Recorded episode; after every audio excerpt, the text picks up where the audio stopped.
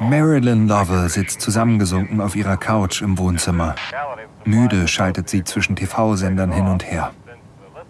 Es ist früher Abend und auf vielen Sendern laufen die Nachrichten. Alle berichten über die Apollo 13-Mission. Der Reporter, der gesagt hat, dass für die Besatzung eine 90-prozentige Wahrscheinlichkeit besteht, zu sterben, ist auf Sendung. Seine Prognose hat sich nicht verbessert. Marilyn schaltet um auf ein anderes Programm. Aber auch dort gibt es keine besseren Neuigkeiten. Der Nachrichtensprecher verkündet, dass das Raumschiff heute Abend noch einmal seinen Kurs ändern muss, um den Wiedereintrittswinkel zu korrigieren. Marilyn, Telefon! Marilyn stöhnt auf. Was ist denn jetzt schon wieder schiefgelaufen? Marilyns Nachbarin Betty, die ihr mit den Kindern hilft, betritt das Wohnzimmer. Hast du mich nicht gehört? Du hast einen Anruf. Ich war kurz weggetreten. Ich will mit niemandem reden. Ich denke, diesen Anruf solltest du annehmen. Es ist der Präsident. Der Präsident? Der Vereinigten Staaten? Marilyn läuft die Treppe hinauf in ihr Schlafzimmer und nimmt dort den Hörer ab. Sie sagt zaghaft Hallo. Eine Sekretärin sagt ihr, sie solle warten. Und tatsächlich, ein paar Sekunden später hört sie die raue Stimme von Richard Nixon. Dick Nixon hier. Wie geht es Ihnen und den Kindern? Barbara, Jay, Susan und Jeffrey. Äh, uns geht's gut. Ich, also ich meine nicht gut, aber wir halten durch, so gut wir können. Ich bin froh, das zu hören. Jeder hier im Weißen Haus denkt an Sie. Sie unterhalten sich noch eine Weile. Nixon beendet das Gespräch, indem er ihr versichert, dass die Nation für sie betet. Marilyn legt auf und legt sich benommen auf ihr Bett. Vielleicht sollte sie auch anfangen zu beten.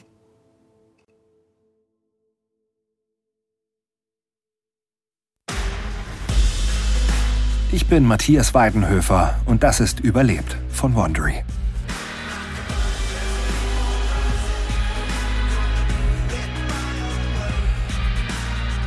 Im April 1970 legte eine Explosion an Bord des NASA-Raumschiffs Apollo 13 mehrere wichtige Systeme lahm. Statt wie geplant auf dem Mond zu landen, mussten die drei Astronauten ihre Mission abbrechen und die Rückreise zur Erde unter schwierigen Bedingungen antreten. Die Mission Control in Houston arbeitete unermüdlich mit den Astronauten zusammen, improvisierte technische Lösungen und führte eine Reihe ausgeklügelter Manöver durch, um sie sicher nach Hause zu bringen. Nun da sich Apollo 13 auf Kurs der Erde befand, standen die Astronauten und Ingenieure der NASA vor ihrer letzten Herausforderung, dem Wiedereintritt in die Erdatmosphäre, wo schon ein einziger Fehler eine Tragödie bedeuten könnte. Dies ist Folge 4 von 4, der Wiedereintritt.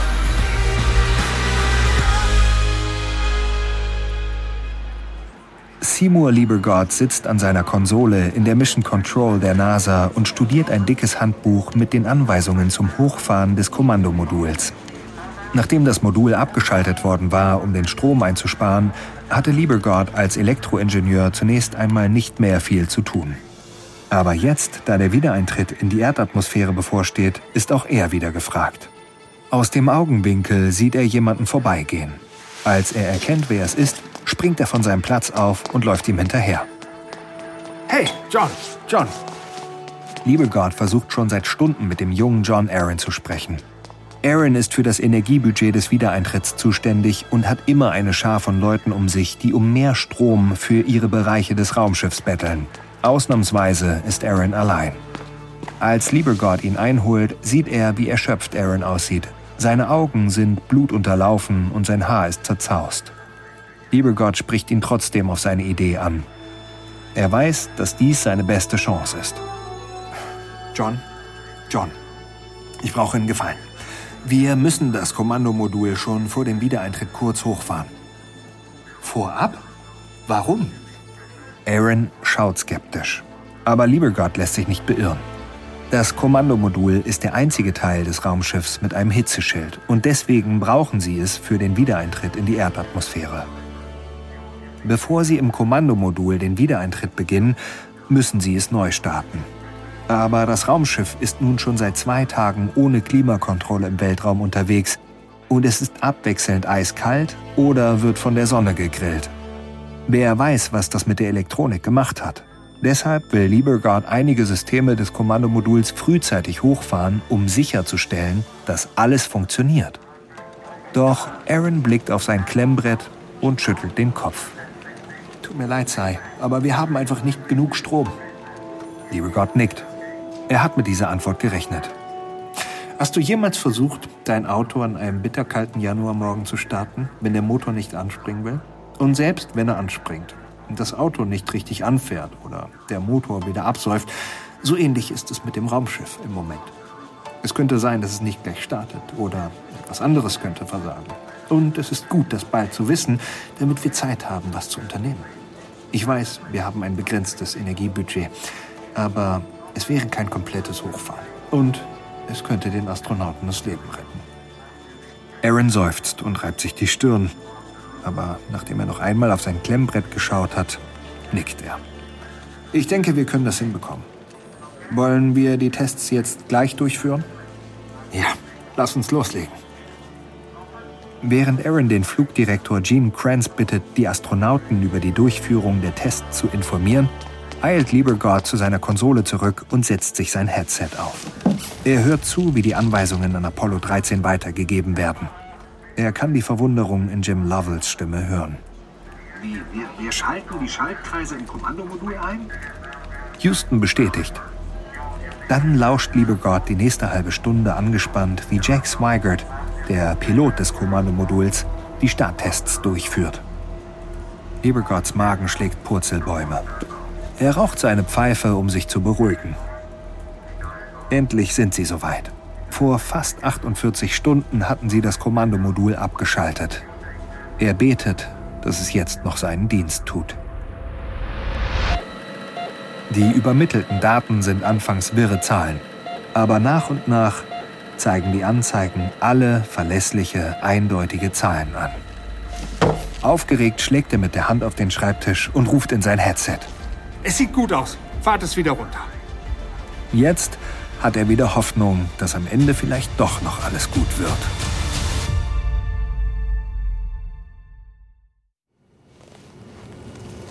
Jim Lovell umfasst den Steuerknüppel in der Mondlandefähre und schiebt ihn nach rechts. Ein Zischen ertönt, als Treibstoff durch die Ventile an der Seite des Schiffes strömt. Seit 24 Stunden Seit 22.30 Uhr gestern Abend drehen sie das Schiff langsam um die eigene Achse, wie ein Grillhähnchen, damit die Sonnenstrahlen nicht eine Seite verbrennen. Lovell stoppt diese Drehung nun, um sich auf die hoffentlich letzte Kursanpassung der Mission vorzubereiten. Für mehrere Minuten sind immer wieder Korrekturen nötig, um das Rotieren zu stoppen. Während er arbeitet, überprüfen Jack Swigert und Fred Hayes die Instrumente. Schließlich bestätigen sie, dass sie aufgehört haben, sich zu drehen. Lovell meldet sich bei Mission Control. Beginnen wir mit der Brennphase, Houston? Positiv. Nehmen Sie Ihre Ortung vor. Lovell beugt sich vor und blickt durch das Teleskop der Mondlandefähre auf die winzige Erde vor ihm. Wegen der schwebenden Eiskristalle können sie immer noch keine Sterne zur Ortung verwenden. Stattdessen richtet er das Fadenkreuz des Teleskops auf den Terminator der Erde, die Linie zwischen Tag und Nacht. Zu diesem Zeitpunkt befindet sich der Terminator über dem Pazifischen Ozean. Dann ergreift Lovell den Gashebel. Diesmal machen sie nur eine kleine Zündung. 14 Sekunden bei 10% maximalem Schub. Wenn es richtig läuft, werden sie genau in den perfekten Winkel für den Wiedereintritt in die Erdatmosphäre gleiten. 6,5 Grad. Und glücklicherweise ist der defekte Heliumtank noch nicht explodiert, sodass sie genügend Treibstoff für die Zündung haben sollten. Houston, ich bin bereit. Jack, gib mir den Countdown. Spiegel zählt von 10 herunter. Als er 0 erreicht, gibt Lovell Gas. Er spürt das vertraute Vibrieren unter seinen Füßen. Die 14 Sekunden sind schnell vorbei. Er fährt den Gashebel zurück und blickt in das Teleskop. Houston, das Fadenkreuz ist immer noch auf den pazifischen Terminator ausgerichtet. Wie sieht es mit unserem Winkel aus? Eine Sekunde. Während in Houston gerechnet wird, blickt Lovell wieder auf die Erde. Selbst wenn sie zur Hälfte im Schatten liegt, sieht sie wunderschön aus. Warm, blau und einladend. Jim, ihr seid genau auf 6,5 Grad. Lovell klatscht jubelnd in die Hände. Doch Houston bremst seine Freude schnell. Das Explodieren des Heliumtanks könnte die Flugbahn oder den Wiedereintrittswinkel beeinflussen. Sollte das der Fall sein, müssen sie eine weitere Zündung durchführen und hoffen, dass noch genug Resttreibstoff in den Leitungen ist. Lovell wirft einen letzten Blick durch das Teleskop auf die Erde, bevor er sich an Swigert und Hayes wendet. Er sagt ihnen, dass es Zeit ist, sich auszuruhen. Morgen wird ein langer Tag mit den letzten Vorbereitungen für den Wiedereintritt. John Aaron reibt sich die trockenen Augen und versucht die Uhr an der Rückwand des Tiger-Team-Raums zu erkennen. Er war noch nie so müde. Es ist Mitternacht, der 16. April. Zeit anzufangen. Okay, dann fangen wir mal an. Jetzt, wo wir den Wiedereintrittswinkel wieder im Griff haben, gibt es noch zwei weitere Dinge zu berücksichtigen. Beginnen wir mit dem Abkoppeln der Mondlandefähre und des Servicemoduls. Hier ist der Zeitplan dafür. Die Astronauten werden im Kommandomodul, das mit einem Hitzeschild ausgestattet ist, wieder in die Erdatmosphäre eintreten. Zuvor müssen sie jedoch sowohl das Servicemodul als auch die Mondlandefähre abkoppeln. Auf der Tafel notiert Aaron die Zeiten, die er für das Abkoppeln im Abstand von etwa zwei Stunden gewählt hat. Einer der Ingenieure unterbricht Aarons Plan. Das lässt uns nicht genug Zeit zwischen dem Abkoppeln der beiden Module.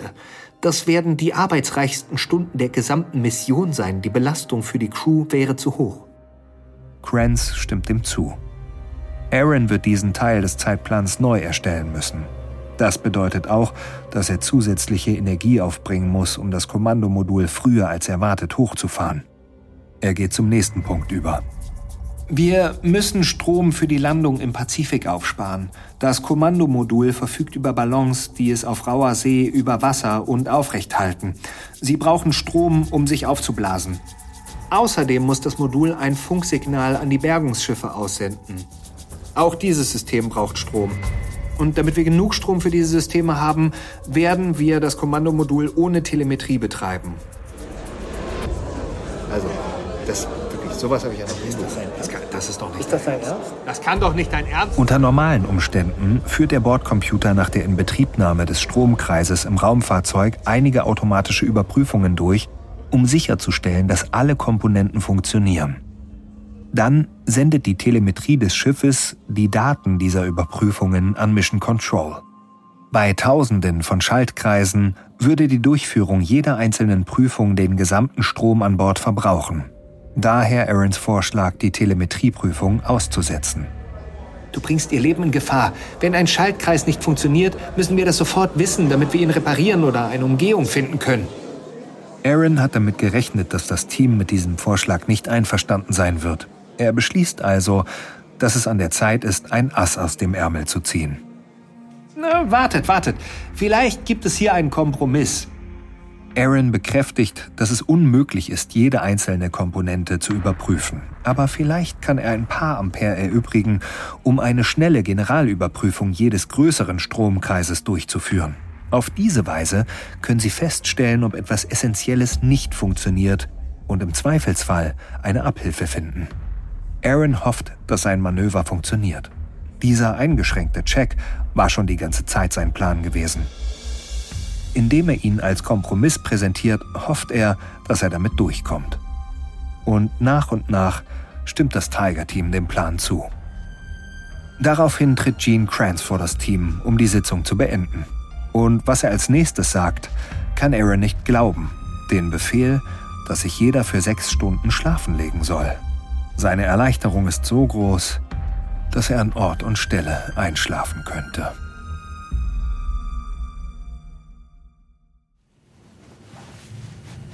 Der Astronaut Fred Hayes kauert in der Mondlandefähre von Apollo 13. Er steckt seine Hände in die Achselhöhlen, um sie zu wärmen. Seine Zähne klappern vor Kälte. Doch als er seine Stirn berührt, fühlt sie sich heiß an. Er friert und glüht gleichzeitig. Hayes hat eine schreckliche Nacht hinter sich. Seit gestern fühlt er sich angeschlagen und krank. Ihm ist übel und seine Gelenke schmerzen. Außerdem hat er Schmerzen beim Wasserlassen. Er vermutet, dass er durch die Wasserrationierung wahrscheinlich eine Niereninfektion hat. Hayes schließt die Augen und atmet langsam und tief ein. Wenn er sich etwas ausruht, fühlt er sich vielleicht besser. Jim Lovell, der Leiter der Mission, spricht ihn an. Hey Fredo, alles in Ordnung? Siehst nicht so gut aus. Hayes öffnet seine Augen. Ah, mir geht's gut, danke.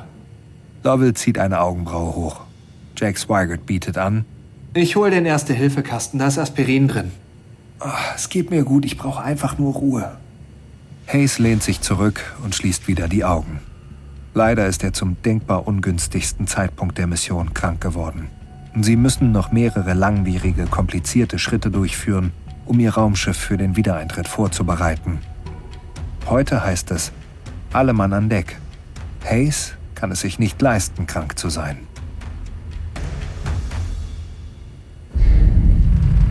Ein Moment später erschüttert eine Explosion die Mondlandefähre. Hayes reißt die Augen auf. Swigert und Lovell sehen genauso besorgt aus. Ach, ich schätze, das war der Heliumtank, wie Mission Control vorhergesagt hat. Die Explosion, die das Raumschiff zu Beginn der Mission erschüttert hat, hat auch das Kühlsystem des Heliumtanks der Mondlandefähre beschädigt. Durch das Erwärmen des Heliumtanks ist der Druck im Inneren des Tanks gestiegen. Die Explosion, die Sie gerade gehört haben, war die sogenannte Berstscheibe, die ermöglicht, dass das Helium in den Weltraum entweichen kann. Fredo, wie sieht's mit der Erde aus? Sind wir noch auf Kurs? Hayes blickt aus einem der winzigen Fenster des Moduls und stöhnt. Vor einer Minute war die Erde noch direkt vor dem Fenster. Jetzt ist sie in der linken oberen Ecke. Die Explosion im Heliumtank hat sie von ihrer Flugbahn abgebracht.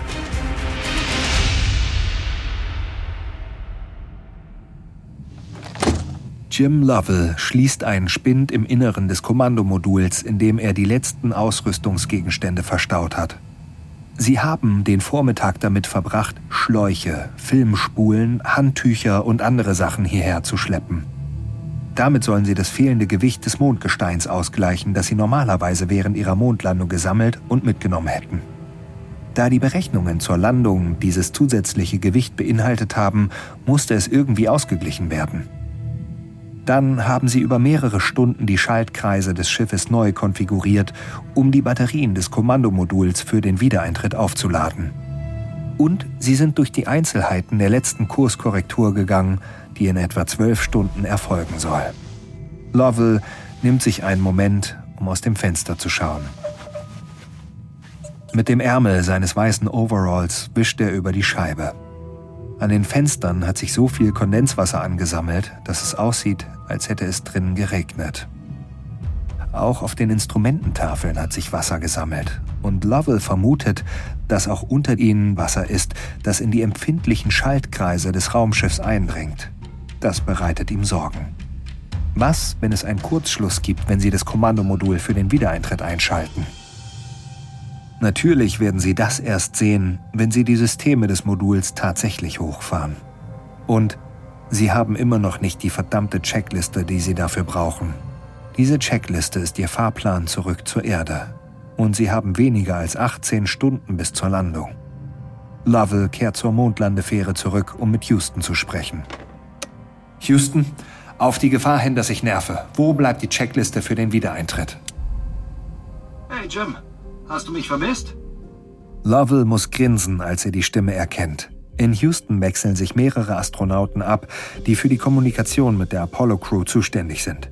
Und in dieser Schicht ist es offenbar Ken Mattingly, der ursprüngliche Pilot des Kommandomoduls der Apollo 13, der von der Mission abgezogen wurde. Hey Kenny, schön deine Stimme zu hören. Sag mal, hast du eigentlich die Masern bekommen? Nee, ich fühle mich gut. Und ich würde mich mit dieser Checkliste sehr viel besser fühlen. Ich weiß, Jim. Aber es wird noch etwa zwei Stunden dauern. Sie wollen absolut sicher sein, dass Sie wirklich alles berücksichtigt haben. Lovell versucht sich in Geduld zu fassen. Eine Stunde vergeht. Dann zwei Stunden. Warum dauert das so lange? Dann endlich, nach schier endlosem Warten und einem Ausraster von Lovell, gibt Houston die Checkliste durch. Lovell und Swigert schnappen sich Bleistifte und Papier. Ich hoffe, ihr seid bereit. Es sind 39 Seiten mit Anweisungen. Lovell seufzt. Es wird wieder eine lange Nacht mit wenig Schlaf werden. Aber mit der Checkliste in der Hand wird er sich sehr viel besser fühlen, was ihre Chancen angeht.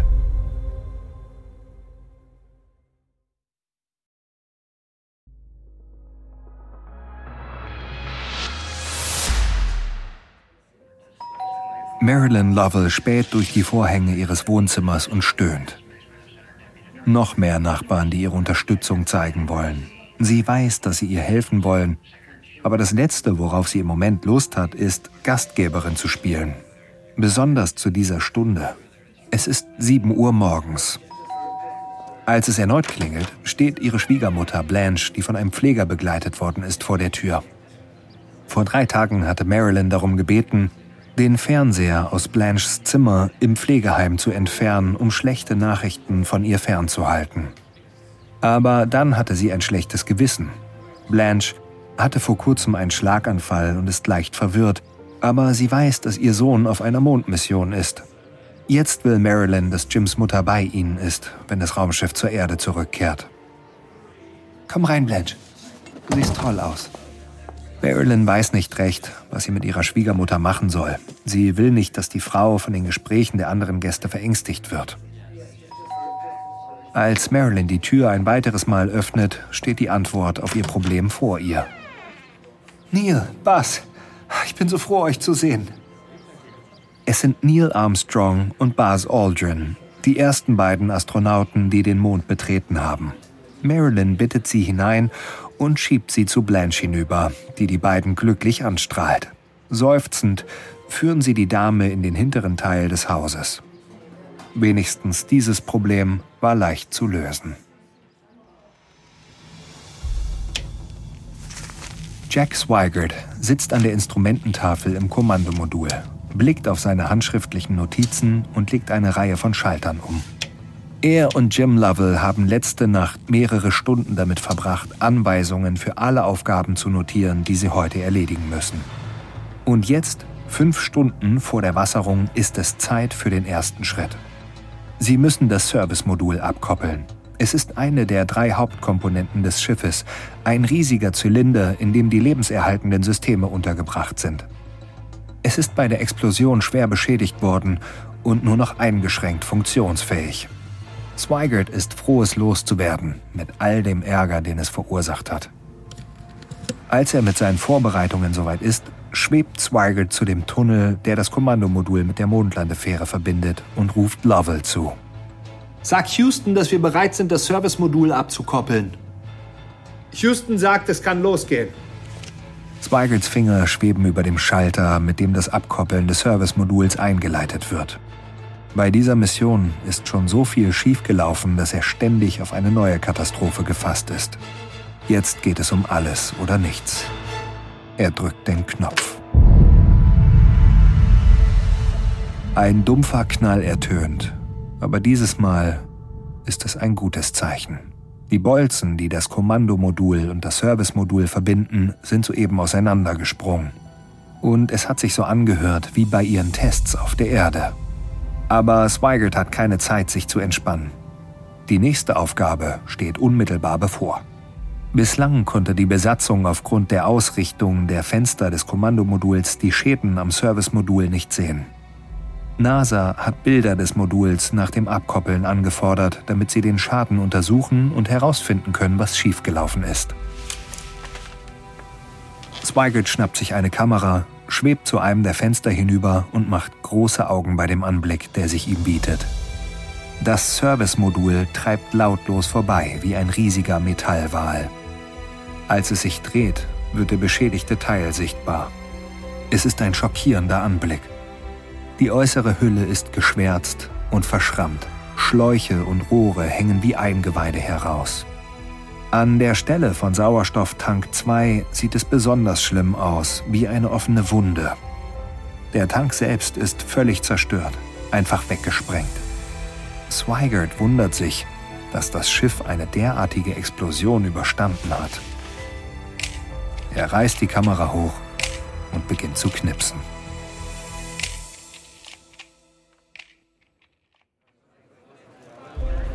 John Aaron blickt im Raum der Mission Control Seymour Liebergott über die Schulter. Sie starren auf die Daten, die sie aus dem Apollo 13 Kommandomodul empfangen.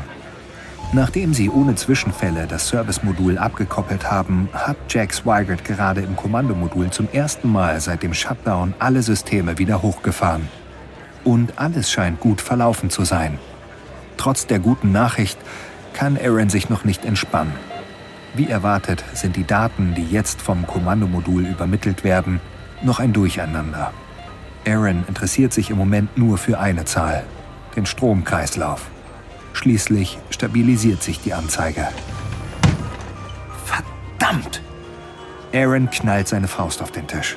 Sie sind 2 Ampere drüber. 45? Woher kommen diese 2 Ampere? Schaut euch alle eure Messwerte an. Jeder Ampere, den Sie jetzt verschwenden, bedeutet weniger Strom nach der Wasserung. Selbst nur 0,1 Ampere mehr wäre fatal. Es wird sich auf Dinge wie die Balance auswirken, die das Modul im Ozean über Wasser halten und auf das Peilsignal für die Rettungsschiffe. Zwei volle Ampere sind eine Katastrophe. Lieber Gott und seine Ingenieure scannen ihre Konsolen, können aber nicht den Grund für den höheren Verbrauch ausmachen. Also weiten sie ihre Suche aus. Überprüft alles. Ich möchte, dass ihr alles überprüft. Sucht auf jeder Anzeige nach diesen zwei Ampere. Wir müssen sie finden. Einige angespannte Minuten vergehen.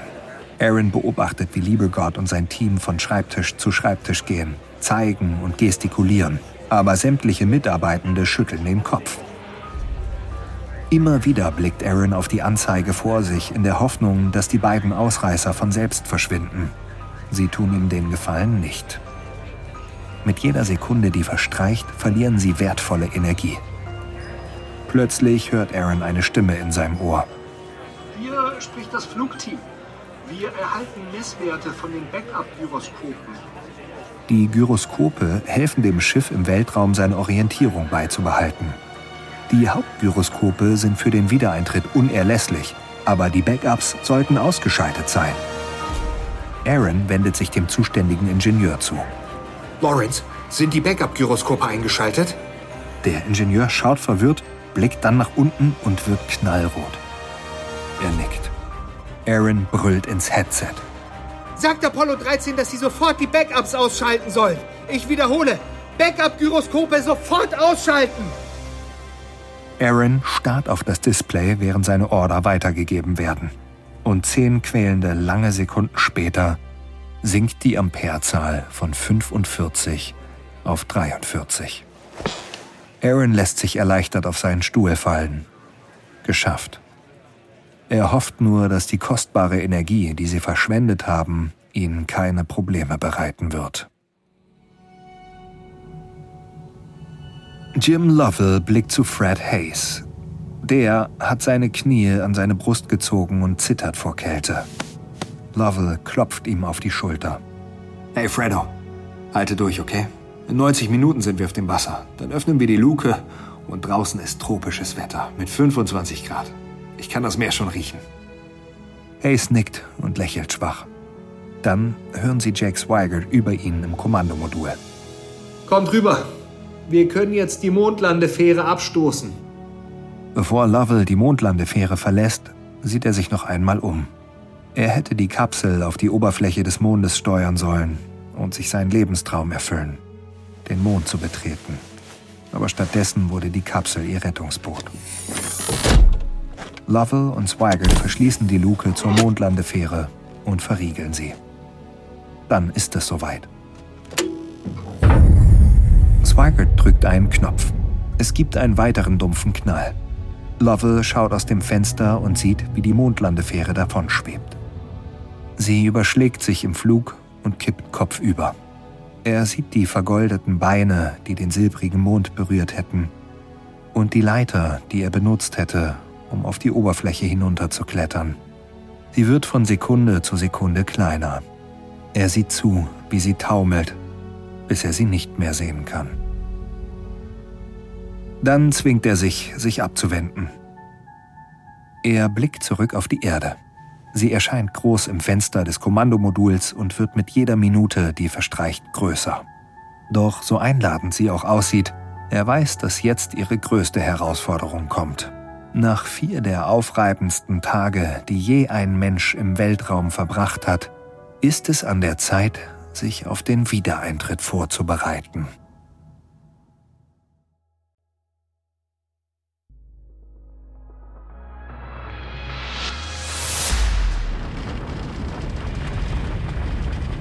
Jim Lovell klammert sich an den Metallrahmen des dünnen stoffbezogenen Sitzes. Es ist kurz vor Mittag Houstoner Zeit am Freitag, dem 17. April. Das Kommandomodul tritt mit 40.000 km/h wieder in die Erdatmosphäre ein. Durch die schnell wieder eintretende Schwerkraft spürt er, wie sich die Metallstangen seines Sitzes in seinen Rücken bohren. Lovell meldet sich bei Houston. Wie sieht es mit dem Wiedereintrittswinkel aus? 6,5 Grad, ideal. Lovell nickt. Jetzt übernehmen die Schwerkraft und das Momentum. Es gibt nichts mehr, was er noch tun kann. Was sowohl erleichternd als auch beängstigend ist. Festhalten, Leute. Der Wiedereintritt ist kein Zuckerschlecken, aber wir stehen das durch. Lovell hatte immer gedacht, dies sei ein romantischer Moment. Man blickt herunter auf die Erde, sieht Kontinente, treibende Wolken und glitzerndes blaues Wasser. Die Realität sieht aber anders aus. Sie treten über Afrika und den Nahen Osten in die Erdatmosphäre ein. Da der Hitzeschild des Kommandomoduls nach vorne und unten zeigen muss, sind die Fenster derzeit nach oben in Richtung Weltraum gerichtet. Daher sehen die Astronauten im Moment nichts außer Sternen. Und schon bald können sie nicht einmal mehr die sehen. Während das Kommandomodul in die dichtere Atmosphäre eintaucht, heizt sich das Raumschiff durch die Reibung auf. Vor dem Fenster erscheint ein rosafarbener Dunst von der brennenden Luft um sie herum. Houston meldet sich mit einem letzten Update. Wir sind auf der Zielkarte. Kurz darauf kann Lovell sehen, wie sich die Luft außerhalb der Kapsel orange färbt. Er weiß, dass die Temperaturen draußen auf 3000 Grad steigen und der Feuerschweif wird sich schließlich über hunderte von Metern erstrecken, wie ein riesiger Meteor. Von der Erde aus muss das ein unglaublicher Anblick sein. Doch als sich die Luft verdichtet und das Raumschiff stärker bebt, ist alles, was Lovell vom Inneren der Kapsel aus sehen kann, das sanfte orangefarbene Glühen, das in einen hellroten Dunst aus intensiven Flammen übergeht.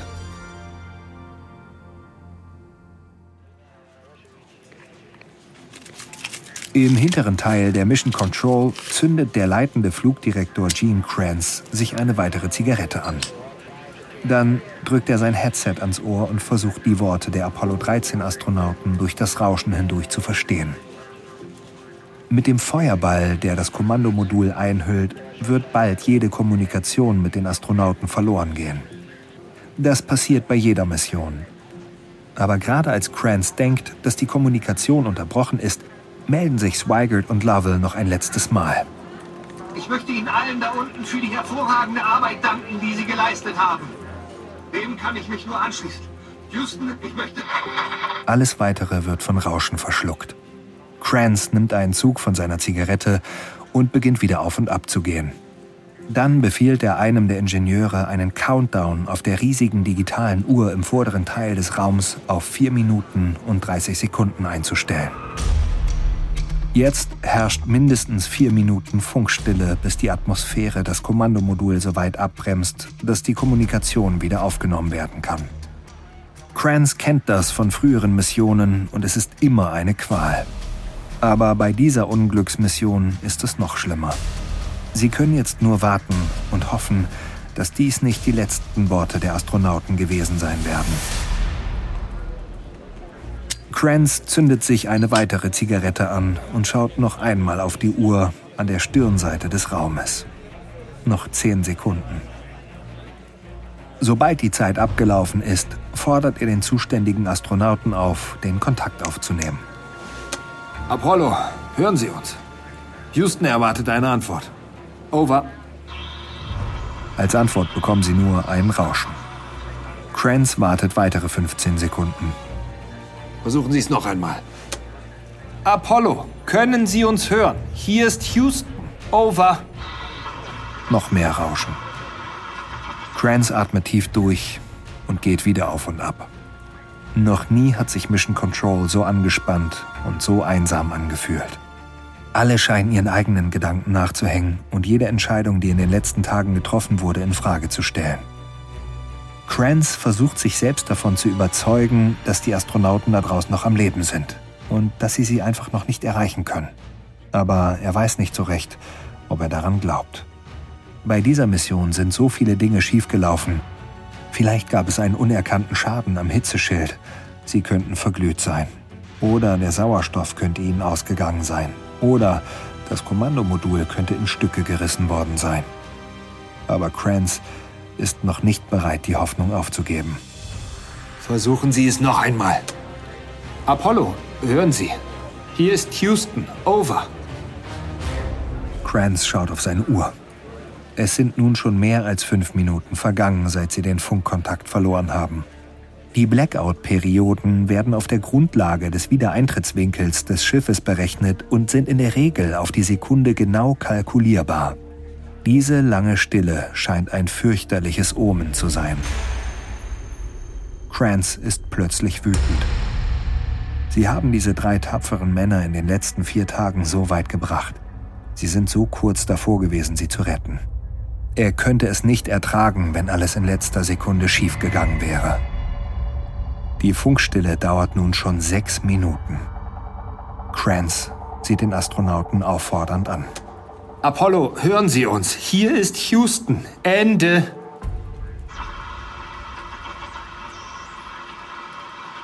Houston, wir hören Sie. Im Raum bricht Jubel aus. Nur einen Moment lang. Dann richten sich alle Augen auf den riesigen Fernsehbildschirm an der Wand. Die NASA hat einen Flugzeugträger in die Region entsandt, in der das Kommandomodul wassern soll.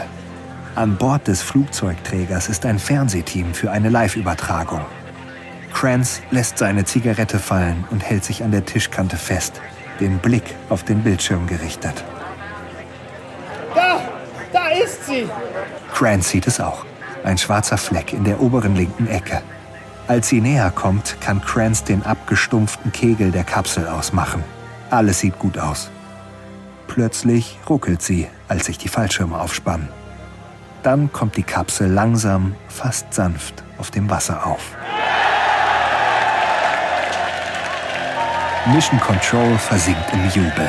Alle springen auf, umarmen sich, Jubel. Alle, außer Gene Kranz. Er teilt die Freude seiner Männer und möchte sich ihnen anschließen.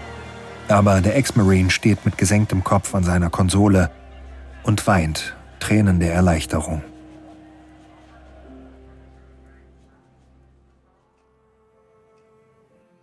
In ihrem Haus in Houston hält Marilyn Lovell den Atem an und drückt ihren vierjährigen Sohn Jeffrey auf ihren Schoß. Sie starrt auf den Fernsehbildschirm und verfolgt die letzten Sekunden der Landung von Apollo 13. Die Anspannung ist unerträglich. Doch als die Kapsel ins Wasser platscht, springt sie auf und mit ihr bricht das ganze Haus in Jubel aus. Sie wirbelt Jeffrey im Kreis herum und umarmt ihn so fest, dass er sich beschwert. Innerhalb von Sekunden knallen die Sektkorken. Marilyn sieht, wie ihr Wohnzimmerteppich durchnässt wird, aber es ist ihr egal. Sie umarmt Jeffrey wieder fest. Eine Minute später sieht Marilyn, wie Blanche Lovell auf den Armen von Neil Armstrong und Buzz Aldrin den Raum betritt. Marilyn setzt Jeffrey ab und eilt zu ihr hinüber. Blanche lächelt, sieht aber verwirrt aus. Ich verstehe nicht, was die ganze Aufregung soll. Er landet doch immer gut.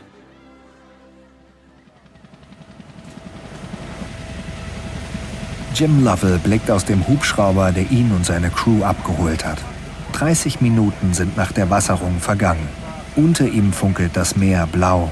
Es ist genauso schön und warm, wie er es Fred Hayes versprochen hat. In der Ferne kann er einen Flugzeugträger erkennen. Andere Hubschrauber glitzern auf dem Deck in der Sonne. Lovell und seine beiden Crewmitglieder haben ihre weißen Fluganzüge, die sie mehr als sechs Tage getragen haben, gegen warme blaue Overalls getauscht. Aber Lovell zittert immer noch. Er schätzt, dass er seit Beginn der Mission mehrere Kilo abgenommen hat. Jack Swigert sieht auch nicht gerade gut aus, hager und müde. Fred Hayes sieht noch schlimmer aus und stöhnt bei jedem Ruckeln des Hubschraubers. Er kann kaum gerade sitzen. Eine Minute später landet der Hubschrauber auf dem Deck des Flugzeugträgers. Als sich die Türen öffnen, streckt ein Offizier eine Hand aus, um Lovell zu helfen, aber er winkt ab. Das Gehen in der Schwerkraft der Erde ist nach der Schwerelosigkeit immer mühsam, aber er ist entschlossen, auf seinen eigenen Füßen zu stehen. Er macht ein paar wackelige Schritte. Eine Blaskapelle spielt, doch die Musik wird schnell vom Jubel übertönt. Hunderte von Matrosen sind auf dem großen Deck des Schiffes aufgereiht. Noch mehr lehnen sich über die Reling der oberen Decks. Nach den Tagen der Isolation ist der Lärm überwältigend. Aber er, Hayes und Swigert winken der Besatzung zu. Dann gehen sie langsam und mühsam über das Deck zu einer Tür, die nach innen führt. Die Rückkehr zur Erde, zur Schwerkraft, ist nach der Schwerelosigkeit des Weltraums immer sehr anstrengend. Und dieses Mal ist es doppelt schwer, da er erschöpft und dehydriert ist.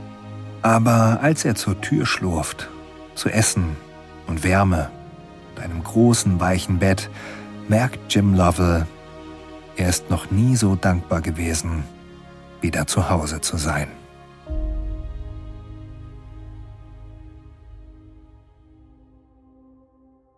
Nach der Rettung der Apollo 13 Astronauten untersuchte eine Kommission die Ursache der Katastrophe. Schließlich führte sie die Explosion des Sauerstofftanks 2 auf eine Reihe von Fehlern zurück. Die NASA hatte den Sauerstofftank zunächst für den Betrieb mit 28 Volt in Auftrag gegeben. Später änderte die NASA ihre Spezifikation und erhöhte die Stromstärke auf 65 Ampere. Der Tank wurde größtenteils an die höhere Stromstärke angepasst, es wurde aber versäumt, einige Schlüsselkomponenten anzupassen. Infolgedessen wurden die Kabel im Tank an einigen Stellen zu heiß. So heiß, dass die gesamte Teflon-Isolierung durchbrannte. Das führte zu einem funkenschlagenden elektrischen Kabel in einem Tank voller explosivem Sauerstoff. Warum der Tank in genau diesem Moment explodierte, ist nicht eindeutig geklärt. Sicher ist, dass die fehlende Isolation das Kabel zu einer tickenden Zeitbombe machte, die die Apollo 13 Mission letztlich zum Scheitern brachte. Jim Lovell flog nie wieder ins All. Er schied kurz nach der Apollo 13 Mission aus dem aktiven Flugdienst aus und verließ die NASA drei Jahre später im Jahr 1973. Er ist heute 95 Jahre alt und lebt zusammen mit seiner Frau Marilyn. Viele der Menschen, die an der Rettung der Apollo 13 Raumsonde beteiligt waren, leben heute noch. John Aaron, Seymour Liebergott, Chuck Dietrich und sogar Gene Kranz. Sie alle arbeiteten weiter bei der NASA an anderen Missionen, in der Regel unter weit weniger dramatischen Umständen.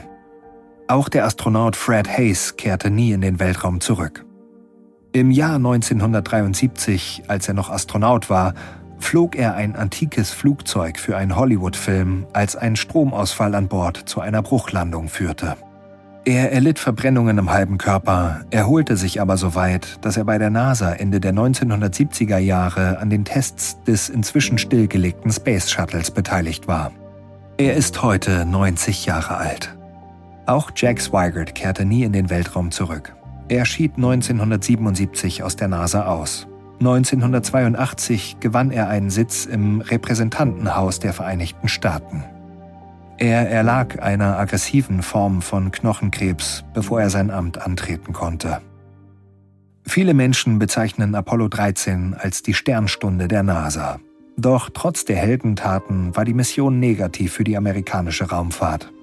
Vor Apollo 13 konnte die NASA eine Reihe von Erfolgen und eine breite öffentliche Unterstützung vorweisen. Danach verlor die Öffentlichkeit schnell den Appetit auf riskante, teure Weltraumunternehmungen. Die nächsten vier Mondlandungsmissionen wurden wie geplant durchgeführt, da sie bereits bezahlt waren. Danach wurden alle weiteren Apollo-Missionen gestrichen. Es ist mehr als ein halbes Jahrhundert her, dass der letzte Mensch den Mond betreten hat.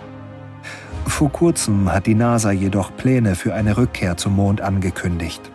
Das Artemis-Programm der NASA zielt darauf ab, bis 2025 Astronauten auf dem Mond zu landen. Schließlich hofft die Behörde, eine permanente Basis auf dem Mond zu errichten und von dort aus die ersten bemannten Missionen zum Mars zu starten. Doch nur die Zeit wird zeigen, ob die NASA an die Erfolge der Apollo-Missionen anknüpfen kann.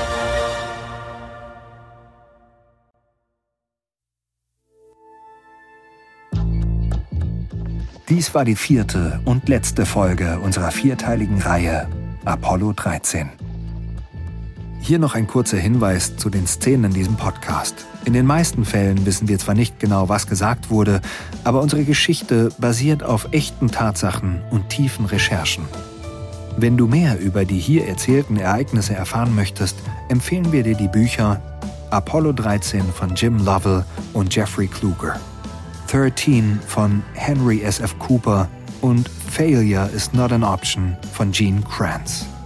Überlebt ist eine Produktion von Wondery und Munk Studios. Ich bin Matthias Weidenhöfer. Sam Keen hat diese Geschichte geschrieben. Katja Reister hat die Folge adaptiert. Das Sounddesign haben Joe Richardson und Daniel Helmer gemacht. Produzentin von Munk Studios Ilona Toller. Für Wondery Series Producer Simone Terbrack. Executive Producer Tim Kehl, Jessica Redburn und Marshall Louis.